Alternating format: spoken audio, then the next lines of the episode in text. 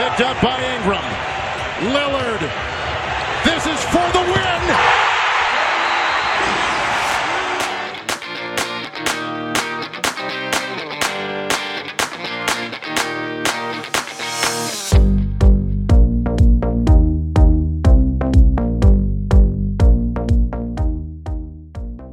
Salve, salve ouvintes do For the Win, tudo bom com vocês?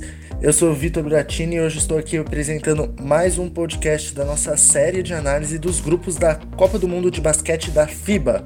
Hoje estamos aqui para falar sobre o grupo G. Eu estou aqui com Gabriel Assis. Fala pessoal, muito legal estar aqui falar hoje sobre o grupo G, um grupo interessantíssimo com, com Alemanha, com França, vários times aí e os coadjuvantes da, que são a Jordânia e, as, e a República Dominicana também podem fazer a gente ver uns jogos bem legais aí. Vamos falar sobre isso hoje. E estou aqui com um convidado muito especial, Luiz Araújo, do blog Triple Double BR. Sigam ele no Twitter, que ele manja muito de basquete. Pessoal, dá um salve aí, Luiz. Fala galera, tudo bom? Obrigado aí pelo convite, pela confiança aí em discutir com vocês esse, cada grupo aí do, do Mundial, né? E, bom, vamos lá, um grupo meio interessante aí, como vocês já adiantaram, né? Estamos aí para falar um pouquinho mais sobre cada uma dessas seleções aí e o que esperar mais ou menos. Isso aí, isso aí. Bom, vamos começar assim pela seleção que talvez seja que tem os melhores nomes do grupo, né? A seleção francesa, que a gente, como sabe, tem diversos jogadores na NBA. Na NBA eles possuem Nicolas Batum, Evan Fournier, Rudy Gobert, Niriquina, entre outros. E é uma seleção que pode ser a favorita nesse grupo, né, pessoal? Sim, a França é a favorita nesse grupo, até porque é a melhor, é a melhor ranqueada no FIBA World Rank, é a terceira colocada desse ranking. E pelos nomes mesmo a gente vê, nenhum outro time desse grupo tem um cara como o Gobert, que apesar de nunca ter sido um All-Star na NBA, dá para ser considerado um, porque pelo nível que ele demonstra.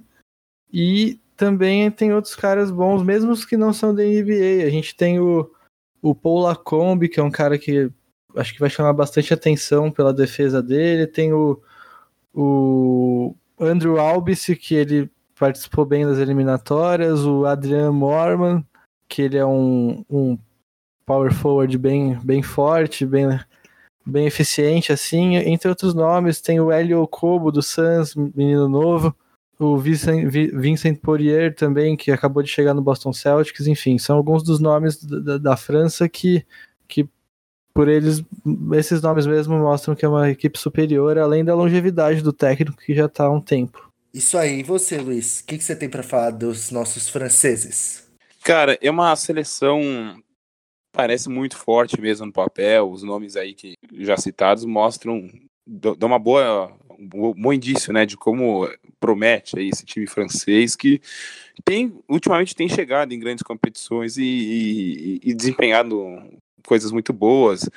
É, no Mundial passado mesmo, né, o de 2014, já vão aí cinco anos, mas nessa última edição do, do Mundial, é uma coisa que me chamou muita atenção da seleção francesa naquela é, participação foi como eles conseguiram ir longe, né? Foram semifinalistas e é, mesmo não tendo ali naquela oportunidade todos os seus melhores nomes reunidos, então deu uma passou uma mensagem bem clara assim para o resto do mundo naquela naquela ocasião sobre como havia um elenco profundo, né? Dá para dizer assim, mais gente assim em bom nível para defender a seleção nacional. É, essa seleção agora parece que está mais abastecida dos principais nomes, então chega aí, né, uma, uma expectativa muito alta mesmo.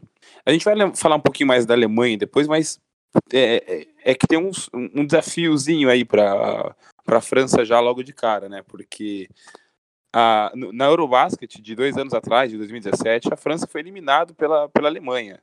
É claro que era uma seleção francesa ali que não tinha o Gobert, não tinha o Batum. O Batum não é mais o mesmo, mas ainda assim é um cara que para a seleção a gente pode considerar como uma ausência é, sentida, né? Então não tinha os dois, não tinha mais algum, alguns outros nomes ali e tal, e perdeu.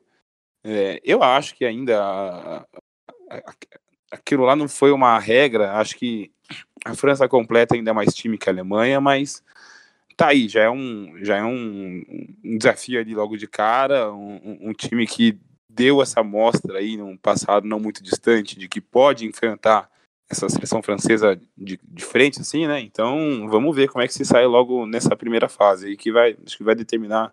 Acho que não, não é que vai determinar, mas pode acabar ditando os caminhos aí da, desse time. A França, por ter um dos assim elencos com mais jogadores que atuam na NBA, mesmo que não sejam jogadores além do Gobert, nenhum deles é de um nível assim muito, muito alto. Né? Por exemplo, nós temos aí o Evan Fournier, que é um jogador consistente, é um bom pontuador, e o Nicolas Batum, que como a gente já disse, não é mais o mesmo. Além deles, a gente tem o Nirikin, que não é uma unanimidade no Knicks, nem o Okobo no Suns, mas vocês acham que esse fator coloca eles talvez como os favoritos desse grupo? Sim, na verdade, claro que tudo depende de como esses jogadores se encaixam. Eles não jogam no mesmo time, tem outros companheiros que vêm de outros lugares, um técnico diferente. Tudo vai depender de como esses jogadores se encaixam, mas eu acredito que a NBA, como melhor liga de basquete do mundo, quanto mais jogadores você estiver jogando no mais alto nível possível, mais forte você fica. Ainda assim, isso não é tão determinante exatamente pelos motivos que eu já falei. E também porque tem, tem outros times muito bons também que a gente vai falar em outros podcasts que, que chegaram talvez até mais longe do que a França na Olimpíada, por exemplo, que não tendo talvez o mesmo número de jogadores da NBA ou um jogador tão relevante quanto o Gobert. Mas com certeza joga... um bom número de jogadores na NBA faz bastante diferença. Luiz, o que você acha de Nando De Colo nesse elenco francês? Porque o cara é um dos melhores jogadores europeus, não é?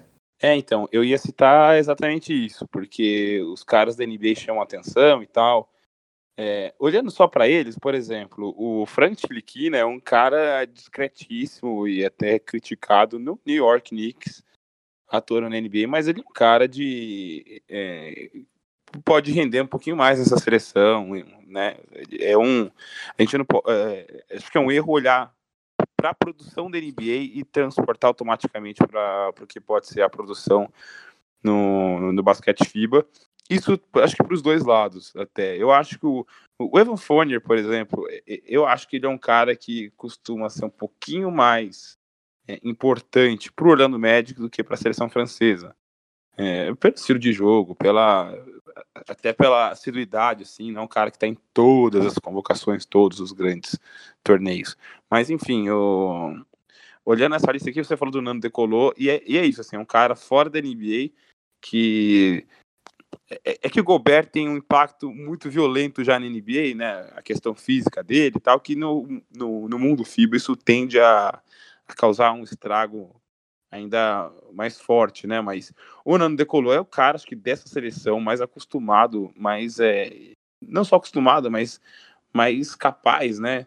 De ser o, o, o protagonista, o criador, o cara que carrega muitas vezes o ataque quando precisa. É, talvez, pensando em mundo FIBA, seja mesmo o principal nome dessa seleção. Sem dúvida. E Rudy Gobert sendo duas vezes já melhor jogador da defensivo da NBA, esse cara aí é o que talvez vá fazer realmente a diferença, né? Porque ele protegendo o garrafão vai ser simplesmente sensacional, ainda mais que muitas equipes às vezes não conseguem ter jogadores do próprio tamanho dele, não é mesmo? A pontuação dos torneios da FIBA costuma ser mais baixa do que o contexto que o Gobert está inserido, que é o da NBA. Então, já é um tempo menor de jogo, regras diferentes, você e ainda mais sendo um mundial que claro que para um jogador da NBA ele passa por várias situações extremas de pressão constantemente, mas talvez para um jogador que não é da NBA seja um momento muito mais importante do que o que ele está acostumado a viver. É um mundial que não, não acontece há cinco anos. E nesse, nesse momento talvez haja uma tendência de ter mais nervosismo, um pouco mais de tensão, isso aumentar os erros, diminuir a, a pontuação. Então, quando você já está num campeonato de pontuações mais baixas do que do que da NBA, por exemplo, você tem um cara como o Gobert que vai que vai com certeza fazer toda a diferença na defesa da França, adianta muitas coisas para o time francês e eles é um dos principais motivos deles serem candidatos a chegar bem longe nesse mundial. O que você acha do Gobert, Luiz, do impacto dele na França? Cara, acho que é, é mais ou menos essa linha, e é, e é uma coisa que eu estava pensando aqui, é que o, a possibilidade de se flutuar mais, né, no, no jogo FIBA, na NBA, por exemplo, isso, é, você não pode ficar embaixo da cesta assim, a um, mais de um braço de distância, que isso é defesa legal, né, por três segundos. Então, é, eu acho que ele pode ser um cara mais útil até em, em, termos de proteção da cesta. Ele já é um dos melhores da NBA em questão disso. E, sei lá, para uma defesa zona que a França vier colocar em prática, pode ser o, o, o cara ali para realmente não deixar ninguém fazer cesta dentro do garrafão. O impacto dele nesse sentido, acho que tem tudo para ser ainda mais avassalador. É, a gente realmente espera muito assim que o Gobert seja traduza o jogo dele da NBA para esse FIBA, que é muito provável, né? Porém, a França vai ter um adversário assim duro, como o Luiz já disse, eles vão acabar enfrentando a Alemanha, time que eliminou eles no Eurobasket de 2017, né? Mas a Alemanha também traz seus bons nomes, né? Eles têm Dennis Schroeder, Isaac Bonga, tem o próprio Daniel Tais. O que, que vocês têm para falar aí dessa seleção que promete ser aquela que no, na fase de grupos vai trazer mais dificuldade à França? Bom, o principal nome do time é o Dennis Schroeder. Ele foi ele mesmo tendo jogado poucos jogos na eliminatória, porque a eliminatória bate o calendário para o NBA, ele em poucos jogos foi o que liderou o time em pontos, em, em eficiência, em assistência, com uma discrepância incrível para os outros.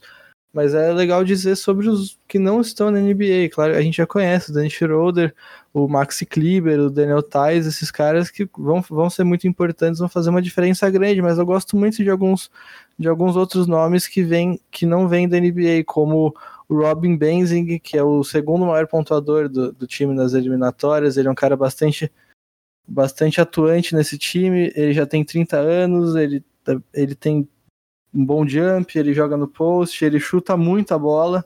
Também tem o, um cara que vai acabar talvez sendo reserva por conta desses dois nomes, o Maxi Kleber e o Daniel Tais, talvez sejam os titulares do Garrafão, e tem, mas tem o Danilo Bartel, que é um jogador do Bayern de Munique, ele chuta 40% para três pontos, ele é um jogador bem forte, ele é, ele é bom no post, ele domina bastante o garrafão quando ele está em quadra. É, são alguns dos nomes que fazem a Alemanha ser forte, que a gente talvez não conheça tanto assim.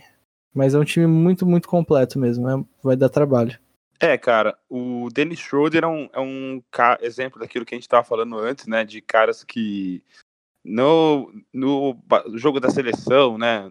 Eu não gosto muito da expressão mundo FIBA, mas é mais ou menos isso, né? Ele nesse contexto é mais é, poderoso, assim, tem um, tem um protagonismo maior e, e assume melhor, né? Essa função também do que acontece na NBA. Então ele muita coisa passa por ele. É, ele é, responde bem nesse papel de criador de, de jogadas, de tomar decisões, ter a bola nas mãos. Aquilo que a gente via ele fazendo no, no Atlanta Hawks completamente esquecível, né, de um ano atrás. Ele faz isso aí agora e, e na, na, seleção alemã que é me, mais ou menos voltada para aproveitar isso e ele consegue é, tirar proveito disso aí muito bem, envolver alguns caras que um, vários desses caras aí como vocês já citaram é, além dos caras de NBA, os caras ex-NBA, por exemplo, o Paul Zipser, que é um cara que Acho até que teve uma experiência ok na NBA, talvez poder continuar lá, mas não continuou, paciência, mas é um cara de bom nível internacional também, então é, acho que mais do que isso tudo, mais do que esses é, pequenos, é, essa quantidade maior de que tá tendo na Alemanha cada vez mais, né, ano a ano, de caras que se apontam ali no elenco e fala, pô, esse cara aqui pode ser bom, esse aqui pode ser bom e tal. É, mais do que isso, me chama, é, me mostra assim, a, a Alemanha está muito, é, muito, assim, com esperanças de progresso com base em alguma coisa que já tem começado a funcionar, né? Então, essa ida um pouquinho mais longe ali, esse sexto lugar no, no Eurobasket passado, é um, é um resultado que é um bom resultado que talvez possa servir de, de esperança. Então, e, e, mostra que, olha, no principal torneio continental do mundo, a gente fez um papel legal. Talvez isso aqui, óbvio, óbvio que isso não é definitivo, mas e eles sabem disso, o discurso ali pelo Candeleno tal, dos jogadores alemães, é que é, a gente vai usar isso para mostrar que a gente, sim, a gente é capaz agora de ser colocado ali entre os, as principais é, nações do mundo no basquete e vamos lutar por medalha. Então é, é um discurso que dá para entender de onde vem, o negócio é ver na prática se vai colar mesmo ou não.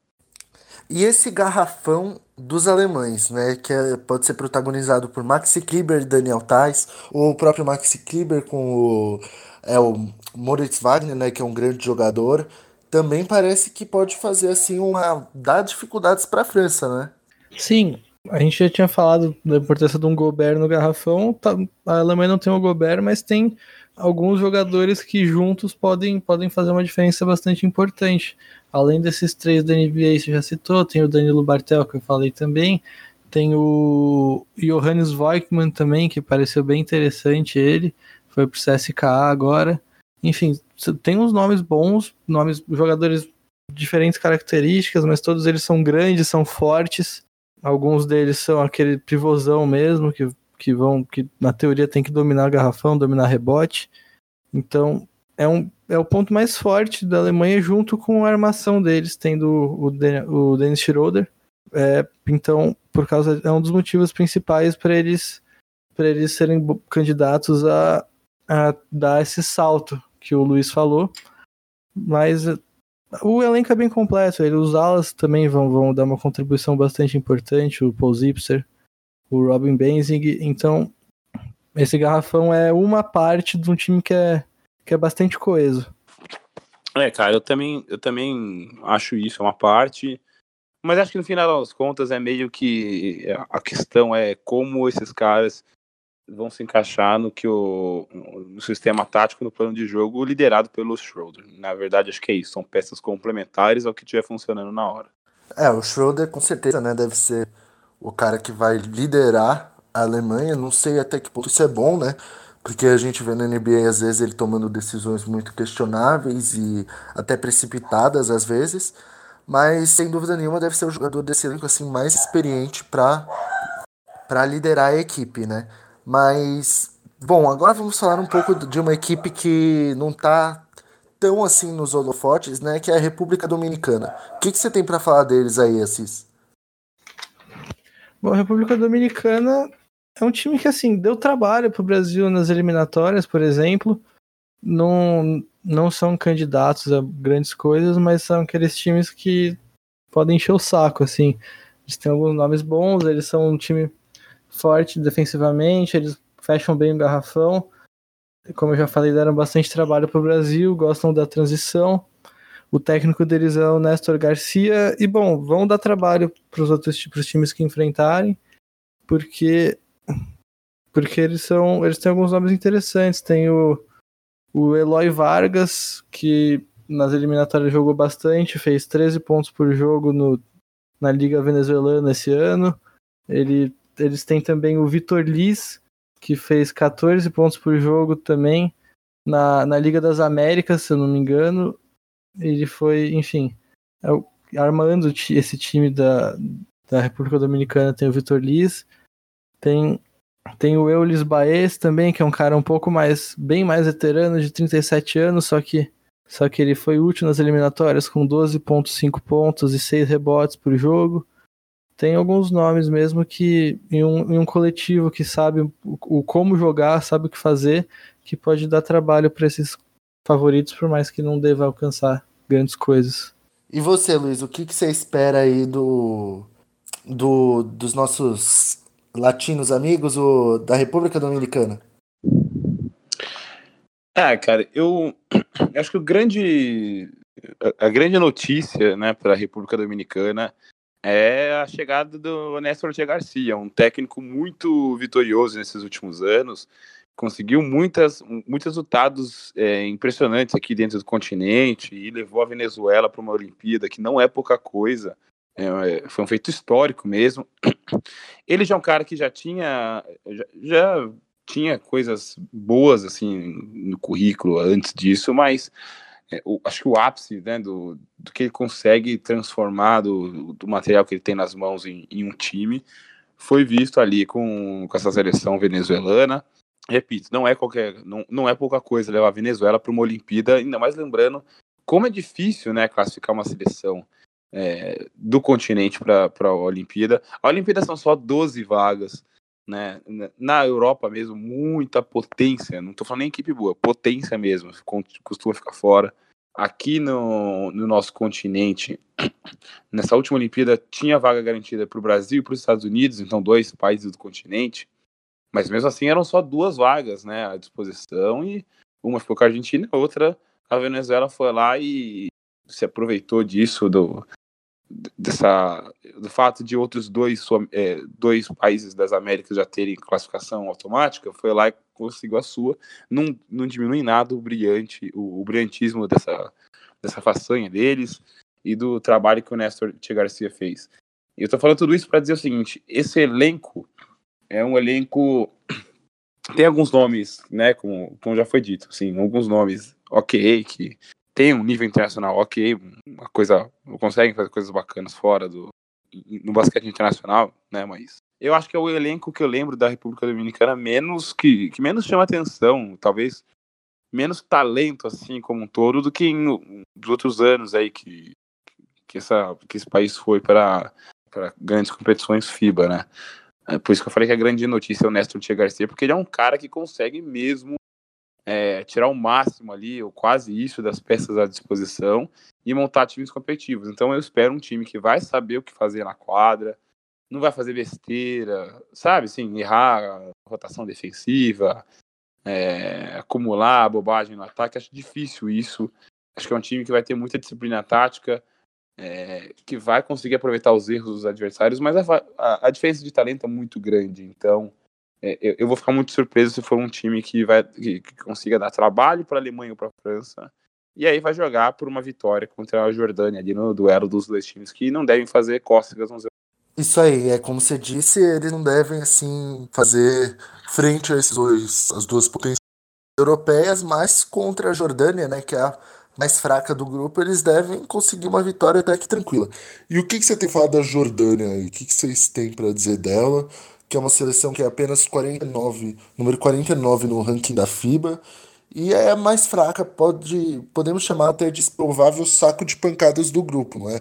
Sim, é o time mais fraco de longe, assim, porque não demonstraram muita coisa, nem, nem nomes mesmo não se destacam quanto esses jogadores ok da República Dominicana são melhores do que, do que o da Jordânia. Eles têm como principal destaque o Dar Tucker, que joga joga na Liga Argentina, no São Lourenço. Ele foi, ele foi o melhor jogador do time na, nas eliminatórias, mas é um time bem, bem fraco mesmo, com muito pouco talento. Um time já mais velho, um time que tem talvez dois dos principais destaques que sejam, são o Ahmed Abad e o Musa Alawad já estão bem para lá dos 30 anos. Então eles acabam sendo realmente o saco de pancada desse grupo, possivelmente, comandados por um jogador interessante, esse sim, que é o Dart Tucker, joga na Argentina, é o líder de eficiência do time, líder em pontos, e é o cara que a gente pode ficar de olho assim, que pode demonstrar alguma coisa interessante, mas de resto, realmente, é o time, o time mais fraco do grupo. É, foi uma boa lembrança do Dart Tucker mesmo, porque eu acho que até que é um cara. Eu não vou nem falar que ele destoa nesse grupo da Jordânia, porque não é verdade, assim, não é um time que tem. Não são vários cones em volta do Tucker, não chega a ser isso, mas ainda assim, é um time. É um time fraco, né? É um time pouca experiência internacional. É, disputou pela última vez em 2010 e foi isso, acho que essa segunda participação só em mundiais.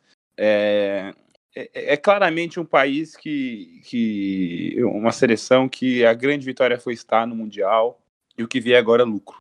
Então, é um time que vai jogar para realmente não passar vergonha, digamos assim, né? Não eh, para evitar grandes lavadas e tentar levar um jogo ali contra a República Dominicana mais ou menos é, parelho, né? Se tiver uma chance de vencer no fim, aí é festa e a, a vitória fica maior ainda, mas eh, eu acho que, ok, só participar para eles, pelo contexto, pela experiência, pela diferença de talento, pelos adversários do grupo, Acho que qualquer coisa que. Acho que uma campanha que, que não seja três derrotas em três jogos já vai ser uma surpresa para mim. Verdade. E o Dar Tucker aí é um jogador que, como você. É difícil falar que ele destoa, mas realmente é, deve ser o melhor nome deles, né? Um jogador com muita experiência que, a nível assim, continental, ele é um cara que, como ele joga aqui há muitos anos na América, em clubes, ele sempre vai muito bem, né? Mas, assim, é, experiência internacional, creio eu que ele só tenha, nos anos recentes, tido só com a seleção da Jordânia, porque eu, eu, eu, pelo que pesquisei, ele chegou a jogar na Liga de Desenvolvimento da NBA e afins, mas já está há muito tempo aqui jogando na, no nosso continente, né? Chegou a jogar no Estudiantes, no Carabobo, agora é no São Lourenço. Então isso aí pode acabar fazendo uma diferença, né, para ele. Sim, e você vê que assim, a diferença até da Jordânia pro nível que se joga basquetebol aqui na América é totalmente diferente. É, inclusive é interessante você pegar a média dele no São Lourenço e na Jordânia para ver o que o Luiz já falou bastante da discrepância de como é diferente jogar num clube, jogar numa seleção, contexto totalmente diferente. Porque entre todas as competições nessa temporada ele teve média só de pontuação, média de 14 pontos por por jogo no São Lourenço. Agora nas eliminatórias ele dono do time completamente teve média de quase 22 pontos por partida, média de quase 6 rebotes. É, é bastante diferente, assim, o que pode, entre várias possibilidades, demonstrar que realmente o basquete jogado no contexto da Jordânia é muito mais, é muito mais, muito mais inferior, tanto o nível de enfrentamento com outros times, como os jogadores que estão no time dele mesmo, que faz com que ele tenha um maior protagonismo e tenha essas médias maiores. Eu queria também destacar, só para não falar só do Darth Tucker, é, tem um remanescente daquele time de 2010 que vale a pena citar aqui, o Zaid. É, deixa eu pegar exatamente o nome dele para não falar besteira. Zaid Abbas. É, eu confesso que eu lembrava muito pouco do time da Jordânia, mas eu fiz umas, umas anotações aqui antes da gente começar a gravar podcast e tal. E eu não lembrava exatamente disso, mas ele, ele teve uma, um mundial muito bom pela Jordânia no, em 2010, né, nessa última edição que a Jordânia participou, ele teve ali por volta de 15 pontos de 8 rebotes por jogo, que são números muito bons, chamou atenção. E ele é um cara que ele mesmo se diz, né, que ele se sentiu muito pressionado naquela oportunidade. Hoje ele se vê mais duro, tem muito mais bagagem no, do basquete internacional, né? E isso são, obviamente, coisas que ajudam muito. É, Teve um jogo da Jordânia contra a Argentina também, que eu não lembrava disso, lá em 2010, que eles perderam é, por uma margem muito pequena, né? Então, talvez mostre aí como esse time, dentro desse objetivo de não, não evitar grandes lavadas, talvez é, pode conseguir isso. Já eu repito, seria uma grande vitória assim, para ele já. Isso aí. Então, bom, falamos agora sobre as quatro seleções, né? Então agora vamos dar o panorama geral. Assis, o que, que você espera em geral desse grupo? É, a gente, bom, a gente já falou bastante. Esse grupo a gente espera um confronto muito, muito bom entre França e Alemanha, um jogo para não perder. E vão ser os dois classificados, muito provavelmente. A França um pouco superior, tem tudo para ser o time que vai passar em primeiro e chegar mais longe, assim, quem sabe brigando por ficar entre os três melhores algo do tipo. A Alemanha também quer dar esse salto para também, quem sabe, fazer um barulho aí, chegar, poder sonhar com alguma coisa a mais do que vem conseguindo nos últimos anos. República Dominicana, um time que é melhor do que o, o outro, o outro talvez café com leite, talvez seja uma palavra meio forte, mas o outro time que não deve se classificar é um pouco superior, deve dar trabalho um pouquinho para a Alemanha e para a França, mostrar alguns alguns pontos positivos, enquanto tem a Jordânia, que é o pior time do grupo, deve ficar em último e se ganhar algum jogo já vai ser uma grande surpresa. É, eu vou nessa também. Eu acho que é um grupo bem, é, bem definido, assim, né? A escala de forças, são dois favoritos bem claros, né? Um terceiro time ali é, que não chega no nível dos favoritos, mas parece um pouquinho acima do, do, do time mais fraco também. Então, Acho que é um grupo é, que, se não tiver nenhuma grande surpresa, vai ser isso aí. Um, um jogo, o França e Alemanha vai ser legal de ver é, pelo contexto né, recente ali dessas duas seleções, não que vá determinar exatamente qual será o destino de cada uma dessas seleções, até porque a França, no Mundial passado, perdeu do Brasil né, na primeira fase, foi lá e foi mais longe que o Brasil. A própria Sérvia, que tirou o Brasil no Mundial passado, perdeu do Brasil também. Então, é, a primeira fase vale até a página 2 só.